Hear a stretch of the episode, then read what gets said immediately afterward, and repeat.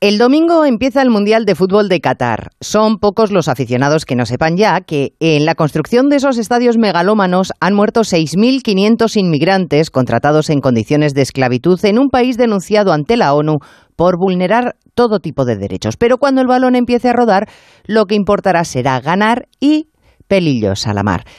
Te empeñas en cargarte el delito de sedición, pero solo de forma quirúrgica para los que dieron un golpe en Cataluña y lo haces por la puerta de atrás en el Congreso y pelillos a la mar.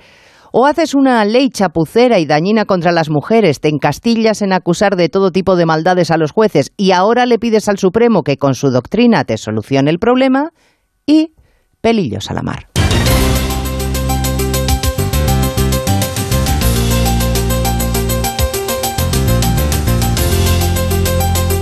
En Onda Cero, Noticias Mediodía, con Elena Gijón.